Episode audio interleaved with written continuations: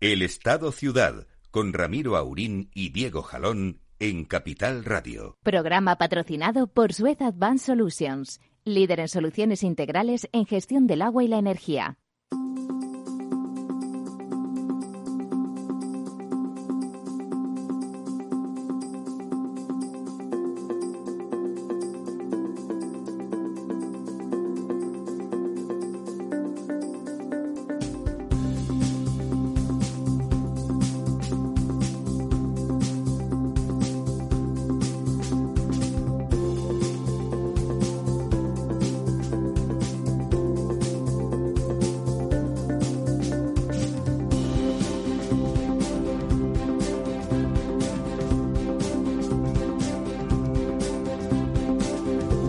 Buenos días, amigas y amigos. Aquí estamos, 11 y 6 minutos en punto de la mañana. Una preciosa mañana de primavera en Madrid, donde, como ya saben ustedes, han pasado muchas cosas en las últimas 24 horas. Don Diego, ¿qué tal? Bien, aquí estamos eh, disfrutando, como dices, del, día tan estupendo que, que hace hoy. Bueno, ayer la fiesta en Génova duró hasta tarde y bueno, la verdad es que tenían motivo, ¿no? La señora Ayuso se impuso, y rima sin que yo haya querido, se impuso de forma espectacular, por goleada, y además, bueno, parece que tiene las manos libres, ¿no? Necesitará la abstención de, de los señores de Vox, o de la señora de Vox en este caso, pero 65, 65 diputados parlamentarios eh, autonómicos es un grandísimo resultado, ¿no? Bueno, mm, eh, la verdad es que es un poco lo que ella quería o había, había dicho al principio de la campaña, que lo que quería era poder gobernar sin, condicionamientos de otros de otros partidos y como tú has dicho, pues al sacar más votos que el conjunto de los partidos de izquierda, pues solo necesita, digamos, eh, que Vox no se entrometa o que no... Bueno, que no provoque segundas, eh, eh, segundas elecciones, La simple abstención de Vox Lo cual sería podrá formar gobierno en solitario y podrá, bueno, pues durante estos dos años aplicar sus políticas. ahora las expectativas son muy altas y vamos a ver si es capaz de... Son dos añitos solo. ¿no? Tal, fue interesante Vamos a comentarlo brevemente porque es difícil no comentar algo de las elecciones, aunque esta noche tendremos tiempo en la verdad desnuda de desmenuzar todo eso con detalle.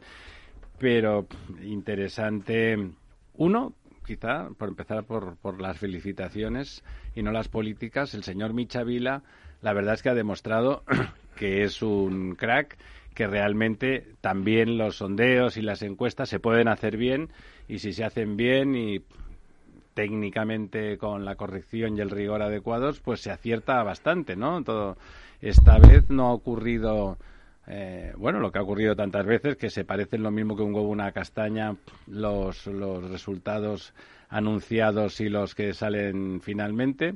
También es verdad, por ejemplo, con los sondeos a pie de urna, que seguramente Madrid es de las comunidades donde la gente dice más la verdad a pie al salir del voto, ¿no? Porque hay sitios donde, bueno, probablemente por motivos justificados, no, pues mucha gente no dice exactamente lo que ha votado, dice otra cosa, ¿no?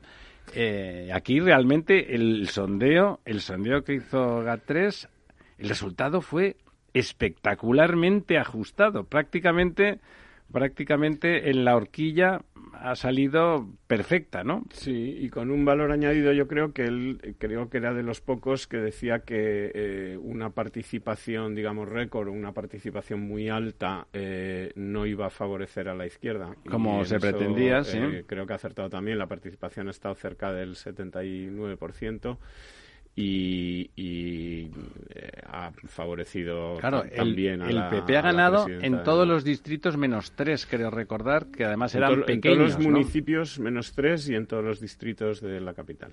O sea, lo cual es mm, bueno muy espectacular como, como victoria, pues no solamente eh, demostrando que no hay norte y sur en este en esta ocasión. De hecho, Iglesias antes de su bien ensayada dimisión, ¿eh? en su gestualidad, si me lo permiten, que es una cosa a la que me dedico un poco, eh, se veía perfectamente cómo el señor Iglesias no estaba improvisando, no tenía la emoción de una dimisión, no estaba ocurriendo eso, estaba ejecutando algo perfectamente planeado. Y bueno, ahora la siguiente parte, la segunda parte del culebrón es em, a ver dónde va. Hay apuestas a que sale de España por lo menos una temporada hay apuestas, a lo mejor no, quizás no, quizás eh, el piso en Marbella que le monte el señor Roures eh, es en España, pero yo aceptaría apuestas a que, a que va a pasar una temporada en el Caribe. Yo creo que se podrían aceptar apuestas al respecto. Y también me pareció muy interesante, interesante en el sentido de que tiene interés, el giro, la felicitación eh, de mano tendida del presidente del gobierno, el señor Sánchez, eh, su comunicación, no sé si fue formal o en tuit, no recuerdo, pero claramente muy correcta, muy felicitando, diciendo, bueno, que el PSOE estaría allí para lo que hiciera falta, para los madrileños, o sea, casi, casi, no diría una oferta de colaboración porque no lo era, pero, bueno, una, una corrección política extraordinaria sin descalificar como hizo el señor Tezanos, que además de no acertar una, pero porque tampoco se equivoca, porque escribe lo que quiere, no, no, no hace, no es que se haya equivocado, él escribe un relato que se supone que tiene que servir a, a su señor, como en aquel famoso servidor de los Trastamara, ¿no? Ni quito ni pongo rey, solo yo a mi señor pues hay, hay tres cuartos de lo mismo que cuando nos llamó tabernarios a todos los madrileños que no votábamos a su partido.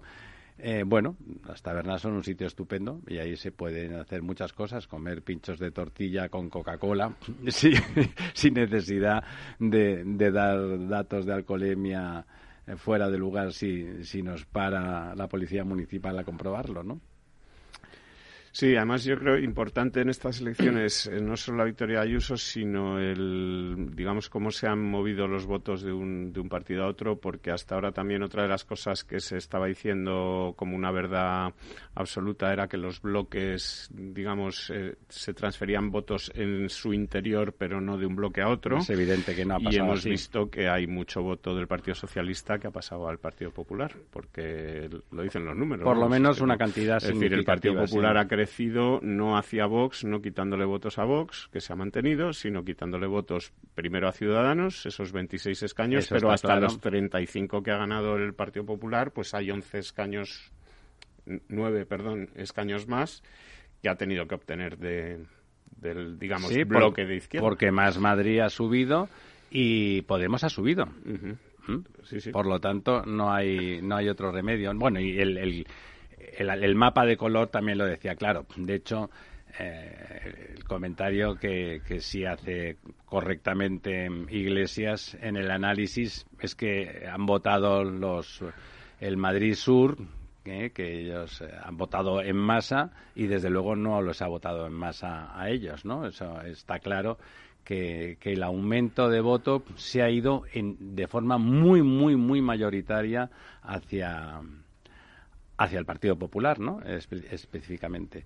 Bueno, tiempo habrá de comentarlo. Eh, no he mirado la bolsa hoy, si, si el IBEX ha tenido eh, un sentimiento favorable y ha hecho algún repuntillo, aunque la bolsa española es tan lamentable y tan marginal que no sé ya si le afecta que si le afectan eh, esas cosas. De, momento está subiendo, pero no, vamos, subiendo un 1,10%. Bueno, subir un 1% en la bolsa española no es, no es a poco. lo mejor no es directamente atribuible al resultado Sí, no, es, es, una cuestión de euforia. No es que tenga efectos económicos reales, pero cuando eh, los con, con subidas así relativamente pequeñas, es la euforia del momento de pensar que, bueno, que que por lo menos eh, la Comunidad de Madrid seguirá teniendo esas tasas de crecimiento intertrimestral espectaculares que hemos comentado en algún momento, ¿no?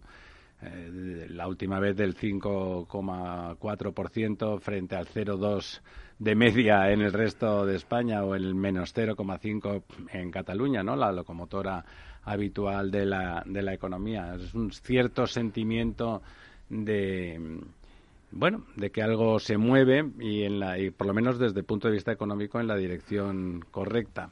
Sin duda, la salida de, de, escena, el mutis por el foro del señor Iglesias, va a hacer mucho más fáciles los acuerdos con Bruselas, las, las reformas pendientes que, exigen los malvados eh, europeos, eh, etcétera, y esas reformas que en general harán más eficientes nuestra economía y generará y generará más empleo y hará que ese dinero que, que va a llegar y que gracias al señor Abascal va a controlar en exclusiva eh, la Moncloa, pues eh, bueno, pues que se inviertan quizá con más sentido común y que se dejen de hacer proclamas y se dediquen y se dediquen los que gobiernan a, a trabajar y a gobernar que me temo que también es una de las cosas que le sorprendió al señor Iglesias ver que ser vicepresidente del gobierno implicaba trabajar, ¿no? Y no sé yo si eso le pareció de lo más adecuado, ¿no? No, no, no era lo suficientemente revolucionario. bueno, eh, en, en la sala de máquinas de Moncloa también seguro que hubo nerviosismo, no solamente porque el resultado era objetivamente malo para su jefe, y para el partido que representa, el Partido Socialista Obrero Español, sino porque, bueno, evidentemente ha habido un, diseño errático de campaña con apariciones y desapariciones tan, tan violentas en la entrada como en la salida del presidente de gobierno para, para afectar positivamente a la campaña desde el punto de vista de sus intereses y después todas las em, el sumarse o el restarse de las diferentes actitudes que desde Podemos y Iglesias planteaba con virulencia, porque no se puede decir que fuera de otra manera. Eh, bueno, pues me imagino que hay gente dentro de ese partido que no estará muy contenta con las estrategias seguidas. Dicho lo cual, esta noche más. Esta noche tendremos a don Antonio Miguel Carmona y a doña Alicia Sánchez Camacho en La Verdad Desnuda y ahí desmenuzaremos con detalle con don Ramón Tamames y con don Lorenzo Dávila, al que saludo, que ha llegado como siempre rozando el larguero, como buen atlético. Eh, esta noche sin, sin falta. Y si le parece, don Diego, vamos a repasar si el agua ha acompañado a los votos también del Partido Popular. Bueno, pues mira, no tenemos datos esta semana, no han actualizado todavía. Yo no sé si se debe al ¿A las elecciones del lunes, bueno, al festivo del lunes en Madrid, a las elecciones o a, qué a qué circunstancia, pero estamos a miércoles, ¿eh? Sí, estamos a miércoles y siguen sin actualizarse los datos. Tenemos pues no ha llovido tanto como para la semana anterior. No han podido medirlo. Eh, con toda probabilidad, bueno, mm, lo comentaremos el programa que viene. Con toda probabilidad el agua seguimos con la tendencia preocupante que ya comentábamos de que sigue descendiendo el agua en los embalses. Eh, además, eh, a partir de ahora ya, mm, de momento se anuncia buen tiempo, por lo menos en una semana más. Eh, estamos en una situación eh, bueno, pues muy por debajo tanto de la misma semana de 2020 que de la media de los últimos 10 años. Estamos casi 11 puntos por debajo de la media de los últimos 10 años. Estamos casi 6 puntos por debajo de la misma semana de 2020 llegando ya casi a niveles del 2019, que eran malos, pero con la diferencia además de que en 2019 en este momento estaba creciendo el agua embalsada y ahora pues sigue disminuyendo y sobre todo la situación, como ya hemos comentado otras semanas, es especialmente grave en las grandes cuencas andaluzas y andaluza extremeña, es decir, Guadiana y Guadalquivir, que rondan el 40 y pico por ciento y que, bueno, pues de cara al verano... No augura nada no, bueno. No augura, augura que, que vaya a haber problemas. De hecho, esta semana Andalucía ha aprobado dos planes ya de sequía de no de estas cuencas precisamente, sino de las cuencas mediterráneas, es decir, de la Mediterránea andaluza y de Guadalete Barbate, que también están en una situación muy mala. No lo comentamos tanto, pues son cuencas más pequeñas, pero están también en una situación de en, torno al cuarenta y pico por ciento, con un verano por delante que, como todo el mundo sabe, pues en Andalucía es especialmente caluroso y, y, tiene especialmente necesidad de agua, de regadío y de agua de boca. Eh, quizá lo poco que le pueda salvar es que, si, que, tampoco es que sea una buena noticia, que es que si no hay una gran aluvión turístico como ocurre normalmente otros años, pues la sí, necesidad, la necesidad de, boca, será menor. Sea menor, pero y como dice usted no es que sea una gran noticia. No es que, sea, es una, una, gran noticia.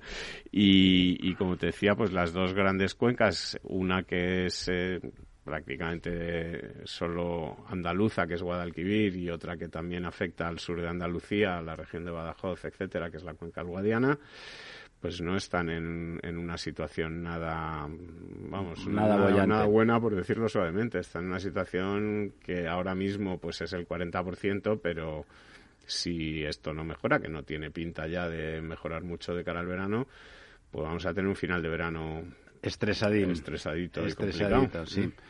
Los señores de Emasesa y todo el entorno sevillano que dan agua, pues eh, debe ser el, entorno del millón de personas largo, pues seguramente tendrán tendrán la cabeza tendrán en la cabeza que tienen cosas que, que resolver. Eh, bueno, como hoy tenemos, eh, tenemos a unos amigos invitados en el estudio. Don Juan Pablo. Buenos días, Ramiro. Don Juan Pablo Merino y don Alberto García son los responsables. Don Juan Pablo es el jefe, sin que sirva de precedente. de, son los responsables de prensa de, de Aqualia.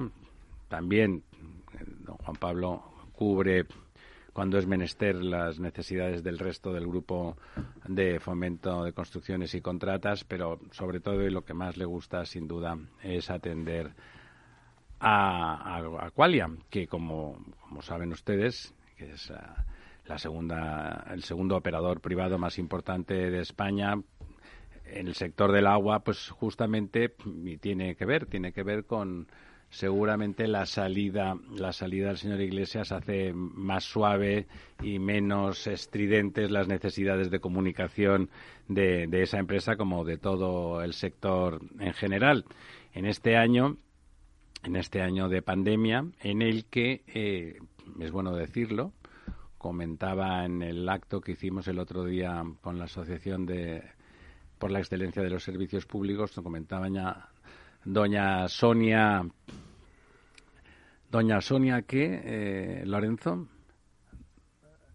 Doña Sonia, ¿qué? Ah, Sonia, sí, de Cáritas. Eh, la responsable, no nos acordamos del apellido. Responsable de Derechos Humanos de... De, de Cáritas. Comentaba que había comentado antes del evento con el señor Arrojo, que ya saben que, bueno, que tiene tiene malas malas relaciones y mala Olea, Sonia Olea. Sonia Olea tenía mala mala opinión de, de todo lo que sea privado, pues le, le preguntó y dijo, sí, lo cierto y verdad es que en el último año no ha habido ni un solo corte en toda España en el servicio de abastecimiento de agua. Eh, bueno, eso, eso era una gran noticia.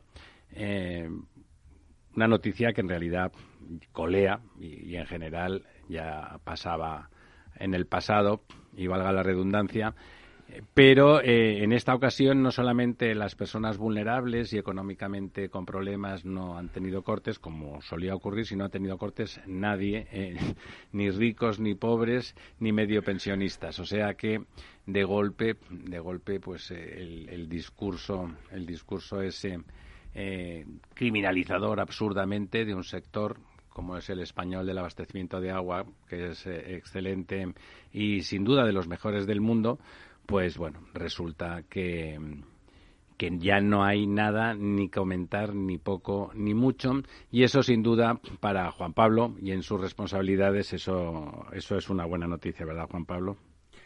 Eh, hombre, el hecho de que, buenos días lo primero a todos los oyentes, gracias por invitarnos, Ramiro.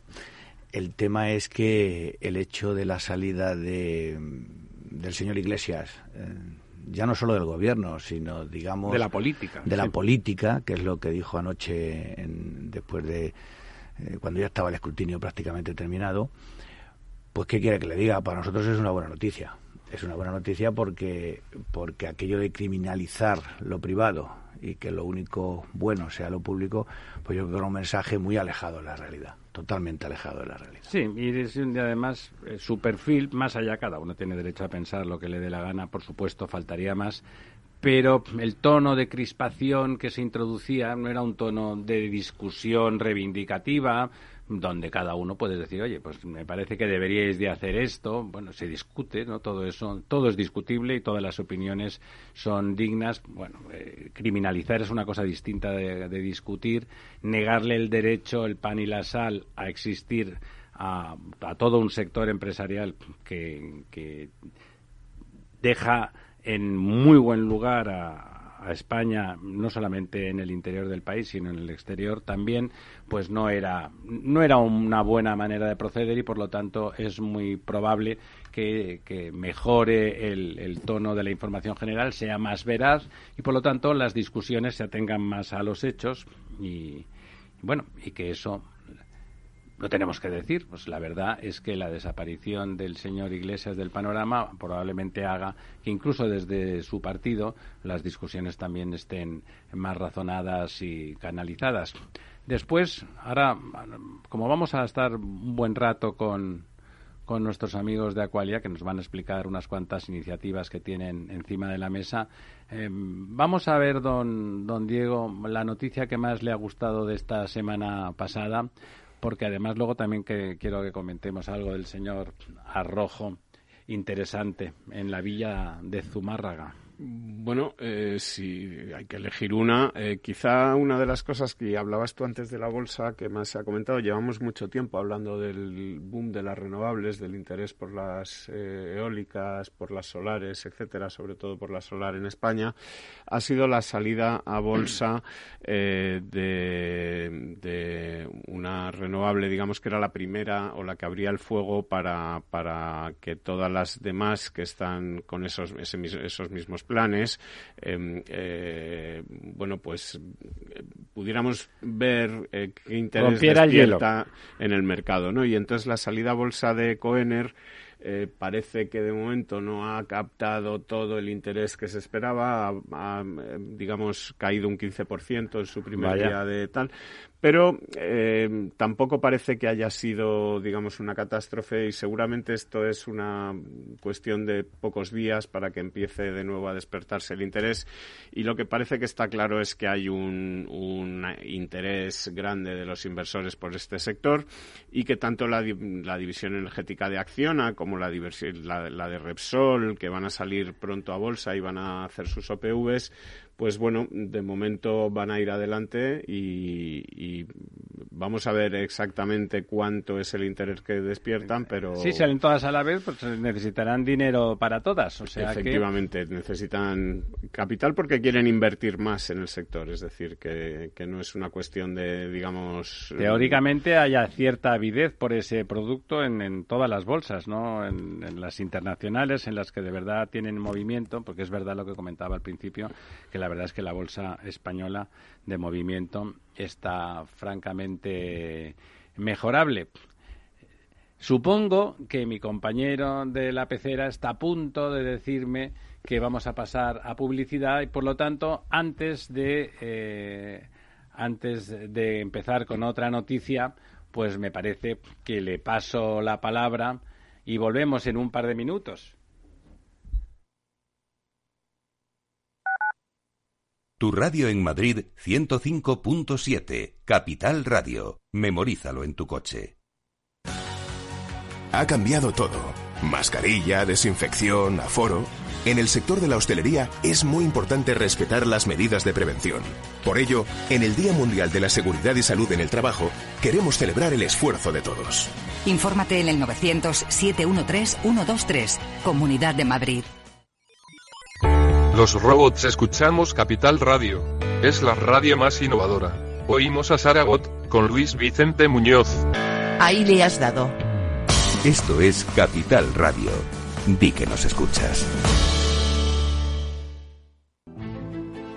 Las vacunas son seguras y la mejor alternativa para acabar con la pandemia. Eres parte de la solución. Vacúnate. Hay que vacunarse. Comunidad de Madrid.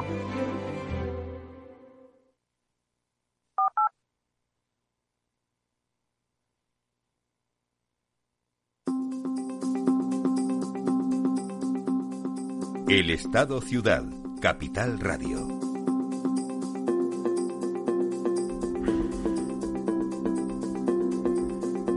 Bueno, ya estamos, ya estamos de vuelta y vamos a ir con, vamos a ir con nuestros amigos de Aqualia, Juan Pablo. Juan Pablo, que no lo he dicho antes, pero que no le he acabado de decir para ser exactos. Juan Pablo fue, Juan Pablo fue jefe de prensa del Real Madrid. se me queja, se me queja. Un culé, un culé como tú que diga eso. bueno, bueno, pero demostrando que hay, hay, que hay gente buena en todos sitios. Hay gente buena en todos sitios. La verdad es que en esta mesa estoy rodeado habitualmente de dos atléticos y dos gatos, como son Don Diego y Don Lorenzo, y además yo, que como saben ustedes, eh, mi ciudad natal es Barcelona y se cambia menos de equipo de fútbol que de mujer o de, o, de marido, da lo mismo. Y el, el compañero eh, don Alberto, el compañero de Juan Pablo, también es culé, a pesar de, de su galleguidad. O sea que estoy en minoría hoy. Está usted en minoría, hoy. Pero esta es una mesa enormemente democrática y no se lo vamos a tener en cuenta porque es usted estupendo igualmente.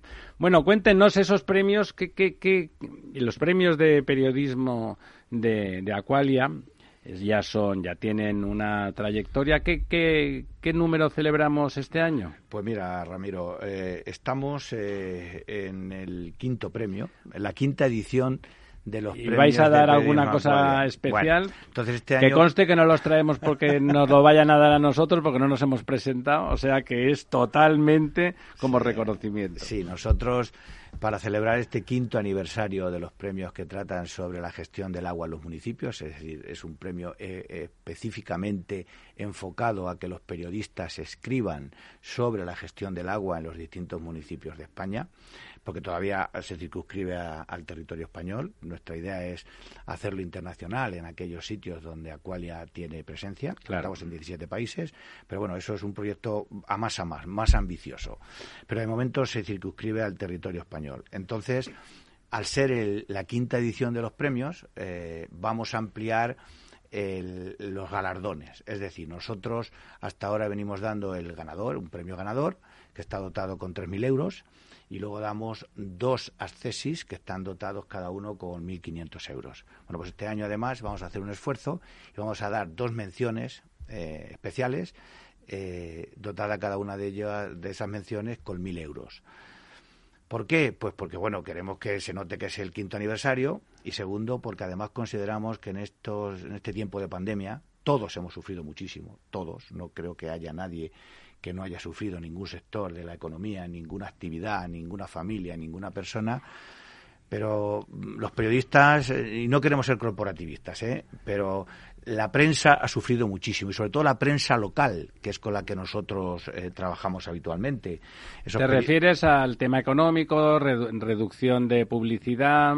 Ha sido tremendo, Ramiro, lo sabemos todos, ¿no? Que, que bueno, pues eh, eh, se han reducido las plantillas. ¿Por qué? Pues porque al final no han llegado los ingresos que tenían que llegar a los medios locales, ¿no? Pues porque las empresas pues han estado más eh, siguen más, más, contenidas y siguen fastidiadas. Las que sobreviven. Entonces, dentro de lo que nosotros, dentro de echar una mano a, ese periodismo mm, que trata temas tan específicos como estos de los que estamos hablando, del tema del agua, pues hemos querido este año, en este quinto aniversario, que además coincide con, con esta fatídica pandemia, pues ser un poquito más generosos dentro de nuestras posibilidades. Por eso ampliamos la nómina de premios.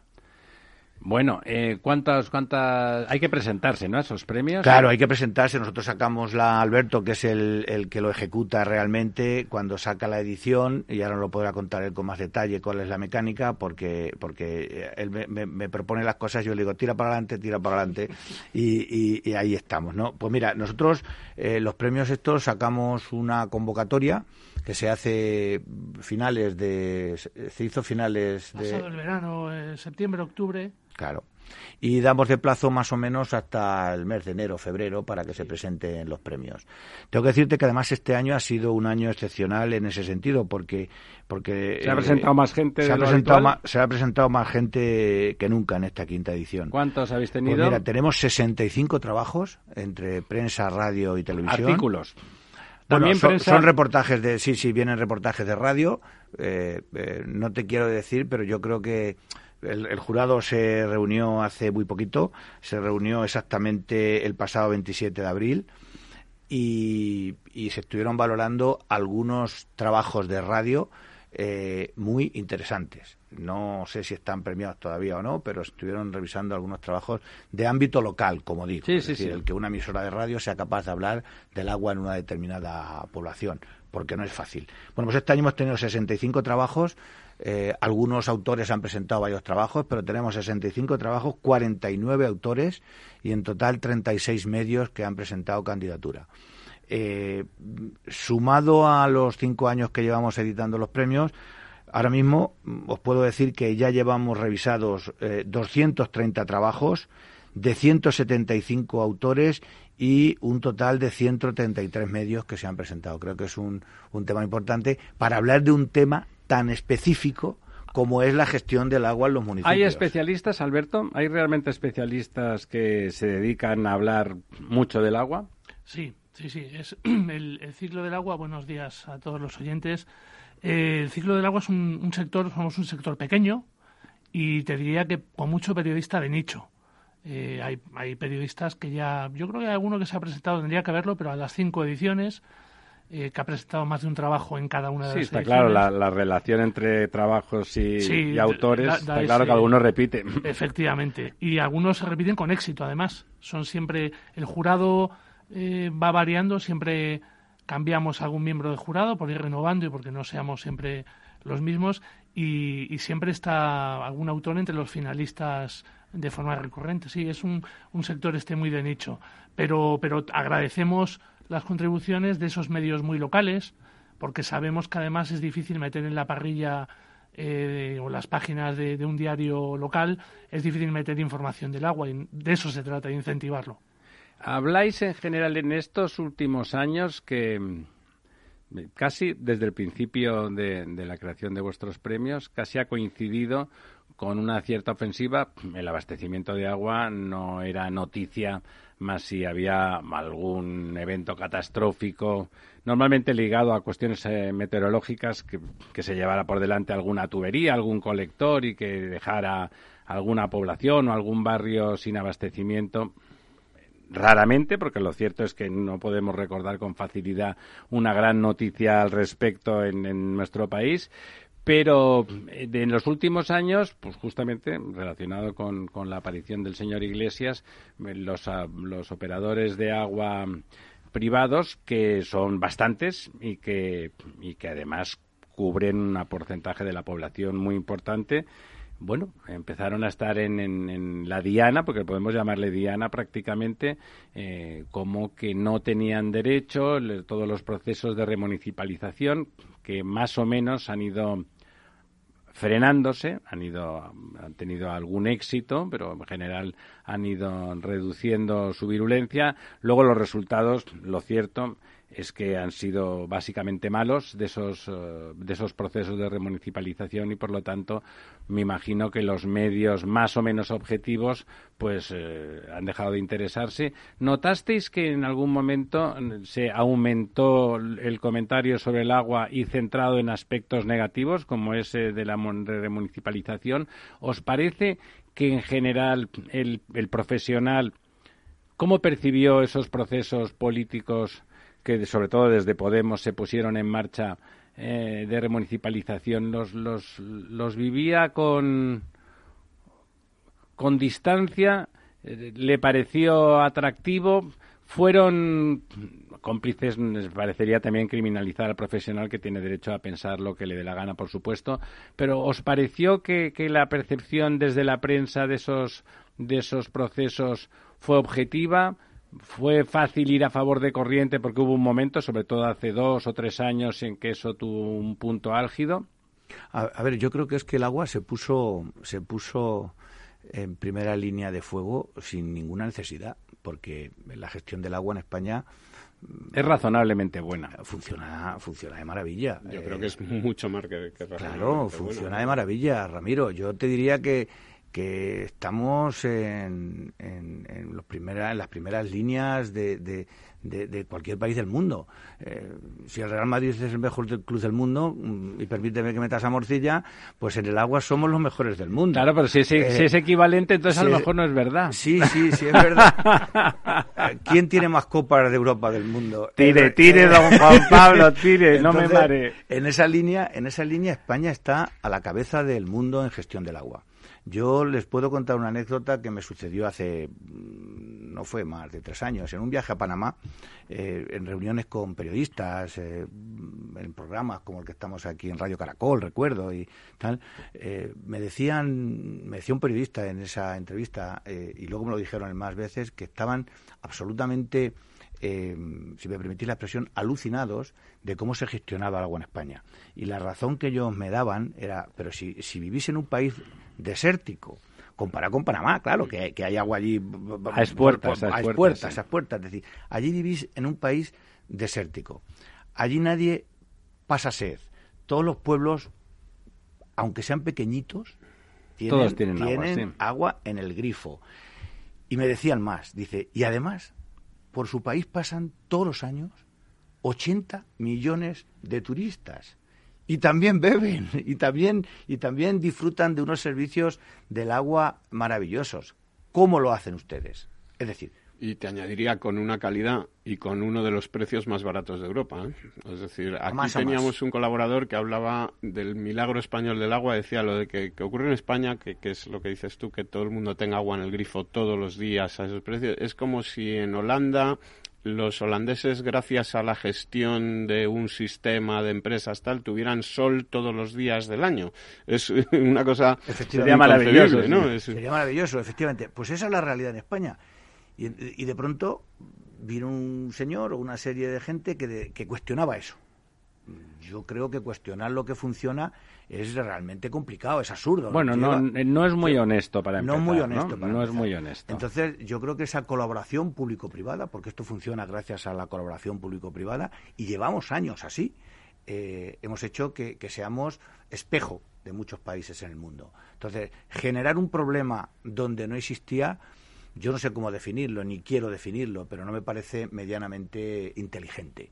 Entonces, además con argumentos peregrinos, que todos los que estamos en esta mesa conocemos, como basándose en la supuesta vulneración del derecho humano al agua, cuando si hay un país en el mundo que tenga asegurado, hay muchos, pero vamos, yo como español tengo que reivindicar que este país, el derecho humano al agua, hace muchos años que está garantizado. Que está garantizado pero está garantizado en Madrid, en Barcelona, en Valencia, en Zaragoza, es decir, en las grandes ciudades y en un pueblito pequeño de eh, la Castilla más profunda, de, la que yo soy eh, nativo. Entonces, era absurdo plantear esa historia, salvo que se estén defendiendo intereses políticos espurios, económicos. que no sabemos dónde, dónde llegan. Entonces, eh, respondiendo a, tu pregunta, claro que hubo, claro que hubo movimientos eh, complicados, turbulentos, a raíz de la aparición de determinadas... En los medios. En los medios, en los medios. ¿Y con qué nos encontramos? Pues, y, ahí quizás debamos entonar el mea culpa. Y es que además, a, lo mejor los comunicadores que nos dedicamos a, hablar del agua en las empresas de agua no habíamos hecho los deberes tan tan en lo extenso y en lo intenso como deberíamos haberlo Pilló a contrapié un poquito. Pilló a contrapié, entonces nos dimos cuenta que mucho periodista, mucho notario de la actualidad, como decía el ínclito José María García, pues no tenía, no tenía el conocimiento suficiente para hablar con propiedad de lo que es la gestión del agua. Entonces, claro, como le llegaban todo tipo de informaciones eh, más o menos torciceras, pues, pues eh, nos vimos obligados a hacer unas campañas o una, mm, unas campañas informativas más que publicitarias. Didácticas, sí. Didácticas para que la gente entendiese que esto no era lo que le estaban contando, que eso era una falacia, que esto funcionaba muy bien y funcionaba muy bien gracias a empresas que lo hacen muy bien sean públicas o sean privadas, a empresas que lo hacen muy bien y que esa colaboración entre las administraciones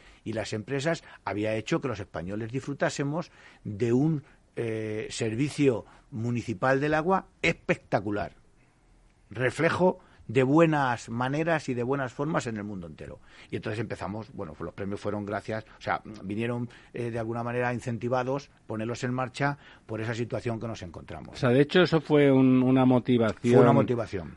De que la gente, es, bueno, pues se interesara en escribir pues, sobre las cosas positivas. Hombre, en aquel momento probablemente, ¿verdad, don Diego? el señor Iglesias, que, fue de los grandes voceros eh, al respecto, aunque él tenía por debajo algunos de su cuerda que se dedicaban más específicamente a ese asunto, en algunas regiones más que en otras, bien es cierto, como en Andalucía y en Extremadura. Eh, digamos que todavía no estaba claro que la veracidad de, sus afirmaciones en general, pues era muchas veces más que dudosa, ¿no? Probablemente hoy el efecto sobre la población de afirmaciones torticeras, como dice don Juan Pablo, pues se eh, pondría la gente, antes de, dar dos pasos adelante, miraría un poquito alrededor o repasaría la hemeroteca. Eh, ya nos han acostumbrado a que en otros ámbitos de la política, mm, la verdad es que simplemente cualquier barbaridad se contrastaba con lo dicho dos años antes. No hace falta irse a la época de los Reyes Católicos y ya habían dicho exactamente, exactamente lo contrario y descalificando a la posición que, justamente se acaba de, adoptar, ¿no? Eh, lo que ocurre, Ramiro, perdóname, es que eh, en España yo creo que falta, bueno, en España no quiero, no quiero mm, hablar mal de nuestro país, pero falta un poco de pensamiento crítico. Es decir, nos creemos... Somos muy gregarios. Somos muy gregarios. Nos creemos, si, si, si eh, tenemos alguna adscripción a alguna especie de, corriente política o lo que sea, inmediatamente lo que dicen los líderes de esa corriente no lo creemos, sin cuestionarlo para nada, ¿no? Y yo creo que eso es un error tremendo. Bueno, pues en este caso pasó lo mismo. Se empezó a hablar de, la gestión del agua y que los privados, las empresas privadas que nos dedicamos a esto, solo íbamos buscando el beneficio, etcétera, etcétera, y la gente se creyó a pie juntillas, sin analizar lo que había debajo, que era absolutamente falso, ¿no? Porque eh, según las últimas encuestas de la OCU, creo que eh, los municipios donde es más barato el agua, la mayoría de ellos son donde, donde tiene una gestión por concesión, ¿no? Entonces, bueno, los datos contradicen realmente lo que se decía. Pero sobre todo porque se empezaron a introducir medias verdades, que yo creo que son las peores mentiras que existen, la mayoría de ellas, insisto, ligadas a lo que era la vulneración del derecho humano al agua que eso a mí me ponía de los nervios cada vez que lo oía. Entonces me daba la sensación de que necesitaba 18 micrófonos para explicarlo, ¿no? Y como no es posible hacerlo porque, porque claro, llegar a los municipios, llegar a los periodistas eh, no es tan fácil, necesita un recorrido y sobre todo empezar desde cero, pues nos está costando, nos está costando, pero yo creo que poco a poco estamos consiguiendo. Sí, siempre es más noticia lo que dice un político que lo que dice una empresa, ¿no? Sí, además yo creo que el sector del agua, que, estamos hablando de una cosa que es, eh, digamos, el, el bien eh, esencial por, por, por, excelencia. Es decir, sin agua no hay nada más, o sea, ni, ni, ni, ninguna otra cosa, ¿no? Ni champion, ni champion, ni, nada. ni, nada de nada, ¿no? Absolutamente nada. Eh, y, y, es uno de los, de los sectores en donde yo creo que hay, mm, observamos más desinformación y observamos cosas más sorprendentes, ¿no? A mí, por ejemplo, ver eh, a, los aragoneses haciendo manifestaciones para que no haya un trasvase del Ebro a 300 kilómetros río abajo de Aragón. Eh, el que estemos hablando de solidaridad con los impuestos, con la sanidad, con todo hay que ser solidarios en este mundo, pero con el agua, eso no, cada uno la suya, ¿no? Eh, el, que haya todavía gente que, que, eche la culpa de una inundación a un embalse, ¿no? Es decir, eh, yo vi cómo salía el agua del embalse y por eso hubo la inundación. No sé, se oyen cosas, se dicen cosas este último nombramiento del Pedro Arrojo, este para, para eh, relator, del derecho humano al agua y al saneamiento en la ONU, que hace un informe hablando de que si hay compañías privadas en Europa que vulneran el derecho humano al agua cuando hay 3.000 mm, millones de personas que no tienen mm, ni un saneamiento y esto le da lo mismo, es decir, no habla. Hay cosas que me parece que, que, en cualquier otro sector no se podrían contar estas tonterías y que no sé por qué en el sector del agua pues se dicen y no pasa nada, ¿no? Diego, era por, por, por, lo que yo te digo, por, porque existe mucho desconocimiento. Ten en cuenta, y todos los que estamos aquí sabemos de esto un poquito ya, que es que el agua eh, la gestión de agua funciona de maravilla en España. Funciona de maravilla. Entonces la gente solo se da cuenta de que existe cuando falla. No, pero además, fíjate que también yo, creo que hay otra cosa que, se olvida, ¿no? Y que yo creo que es conveniente puntualizar. En primer lugar, la prestación, y lo digo por esa confusión ideológica, ¿no? La prestación del servicio de agua es, es, es de titularidad pública en este país por ley. Es decir, este, este, esto no está ni en cuestión. Siempre es público. Siempre, es por ley. No, es que ni está en cuestión. Entonces, tratar de hacer un discurso político de eso es como decir, pero es que aquí estamos jugando, porque es que esto no tiene nada que ver. Usted me está confundiendo quién es el titular de la prestación del servicio público del agua con quién es el gestor. Cuando aparece la colaboración público-privada, y no solamente en el sector del agua, sino en otros muchísimos sectores de servicios públicos o en otros sectores no, no necesariamente relacionados con servicios públicos, eh, mm, bueno, surge por algo no es que surge porque sí. Es decir, cuando surge la colaboración público-privada en el sector del agua es porque un municipio, es decir, el titular de la prestación del servicio del agua, que son los ayuntamientos por ley en España, en algún momento dado de su historia, puede ser en 1921 o puede ser en 1983, eh, tiene un problema que, que, que, solucionar. Deficiencia de gestión. en la, en la prestación, problemas. Recuerda, que América se descubrió gracias a la colaboración público-privada. Sí, sí, por supuesto. No, no, pero quiero decir, por eso he dicho que más allá de los servicios, de los servicios públicos, pero que al final al final hay un problema y se acude a quien puede resolver el problema y a quien puede resolverlo de la mejor manera posible. Que en algunos casos, si hay una, una capacidad, digamos, de, de, gestionar una empresa pública, es el caso de Madrid, por ejemplo, con el canal de Sal Segunda, que por dimensión, por escala, se crea desde, desde, desde el poder real, quiero decir, Isabel 1853. crea porque, por lo mismo, porque hay un problema en Madrid. Entonces, como nadie le mete el diente, pues decide ella misma, con el poder real y con los presupuestos reales, pues echar adelante con ese proyecto. Otras ciudades, pues, pues en otra escala, en otra dimensión, pues en un momento de su vida, pues necesitan esa ayuda, montan un sistema concesional, inventan un sistema de empresa mixta, hacen algo para solucionar problemas. Luego la colaboración público-privada viene a suplir problemas en, un, eh, eh, en el área de la gestión de, una prestación de un servicio público. Y no solamente en el agua, sino en otros Todo. Además, Por lo tanto, hacer un, debate de esto es como absurdo. Porque oiga usted que en el pueblo de no sé qué o en la ciudad no sé qué la prestación es fallida. Bueno, pues saca usted otro concurso, saca, es decir, pues si el operador en un momento dado eh, no funciona, pues habrá que buscar otro operador. fíjense, Lorenzo, pero es absurdo, perdona Ramiro, es, absurdo como muchas cosas, eh, como otros muchos mantras que la política en los últimos años han salido a colación. Son absurdos, es lo que yo te decía, es generar un problema eh, donde, ya había una solución. Claro solo había una solución, en realidad no había problema, ¿no? Efectivamente. Había un funcionamiento activo ya eh, correcto. Absolutamente. Entonces, es, es...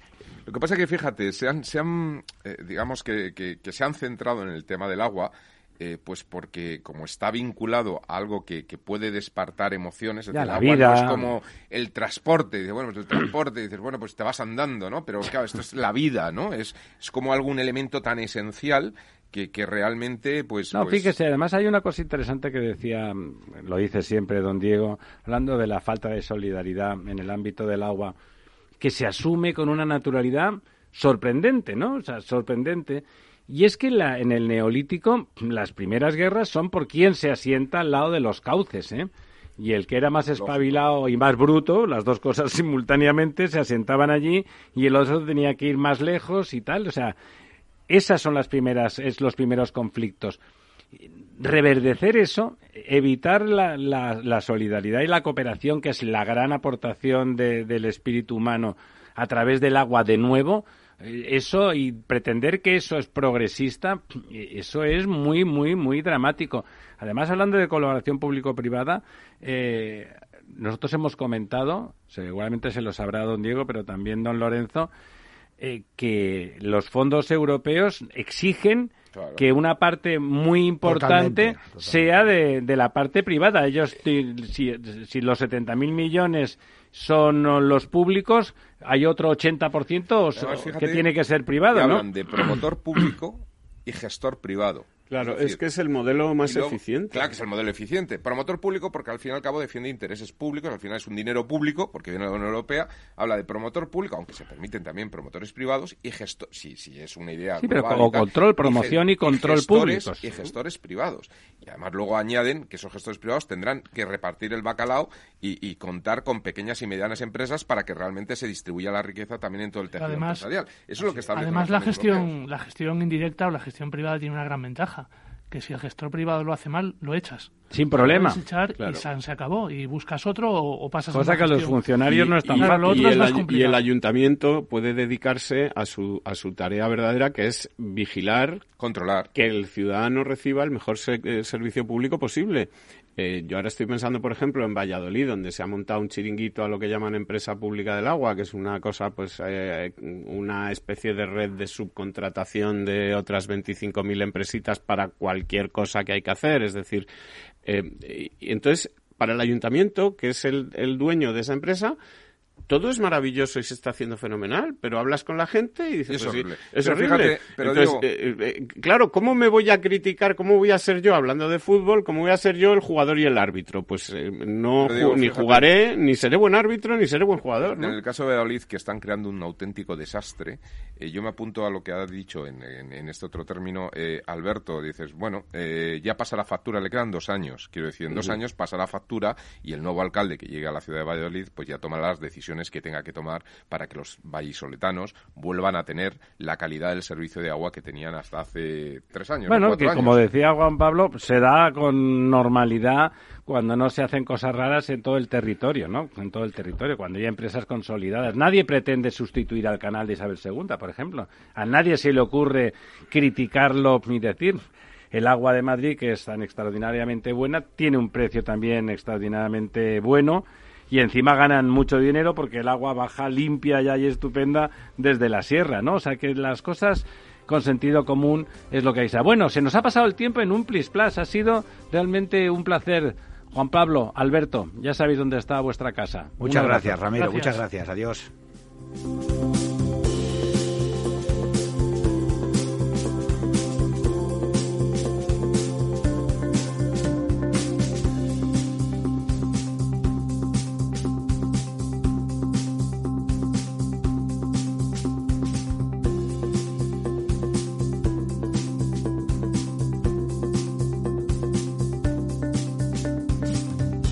Estado Ciudad, Capital Radio.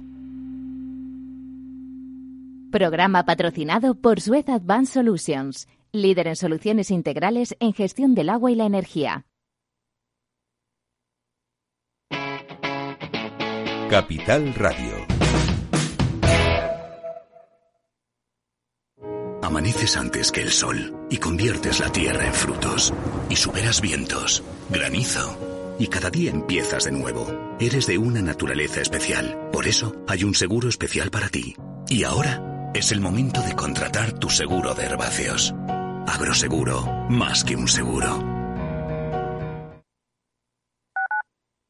Escuchas Capital Radio, Madrid 105.7, la radio de los líderes.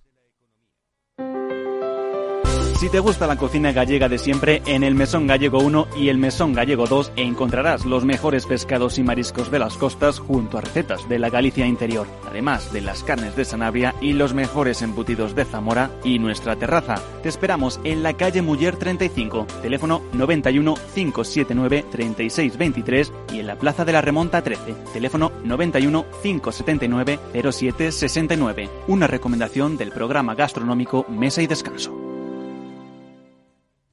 Gráficas Naciones. Más de 50 años de experiencia en el sector de las artes gráficas. Apostamos por la última tecnología tanto en impresión offset como en digital y gran formato. Realizamos todo tipo de impresión. Tarjetas de visita, folletos, libros, vinilos, decoración y montaje de stands. Más información en el 91 629 2145 o en gráficasnaciones.es. Disfruta de la mejor cocina gallega en Montes de Galicia. Todo un clásico moderno en el barrio de Salamanca. Disfruta de la variada dieta atlántica, de las mejores carnes y pescados tratados con respeto y transparencia y regados con una de las mejores bodegas de la zona. En grupo, en familia o en pareja, Montes de Galicia te ofrece el espacio perfecto en cada ocasión. ¿Está pensando en montar una empresa pero no se atreve a dar el paso en solitario? Busca una marca conocida y consolidada que le respalde. En Franquiciados le ayudamos a elegir el negocio que más se ajuste a sus necesidades. Franquicias de éxito, innovadoras, de baja inversión. Los miércoles a las 12 en Capital Radio tienen una cita con el único programa de radio de España especializado en la industria de la franquicia. Franquiciados con Mabel Calatrava.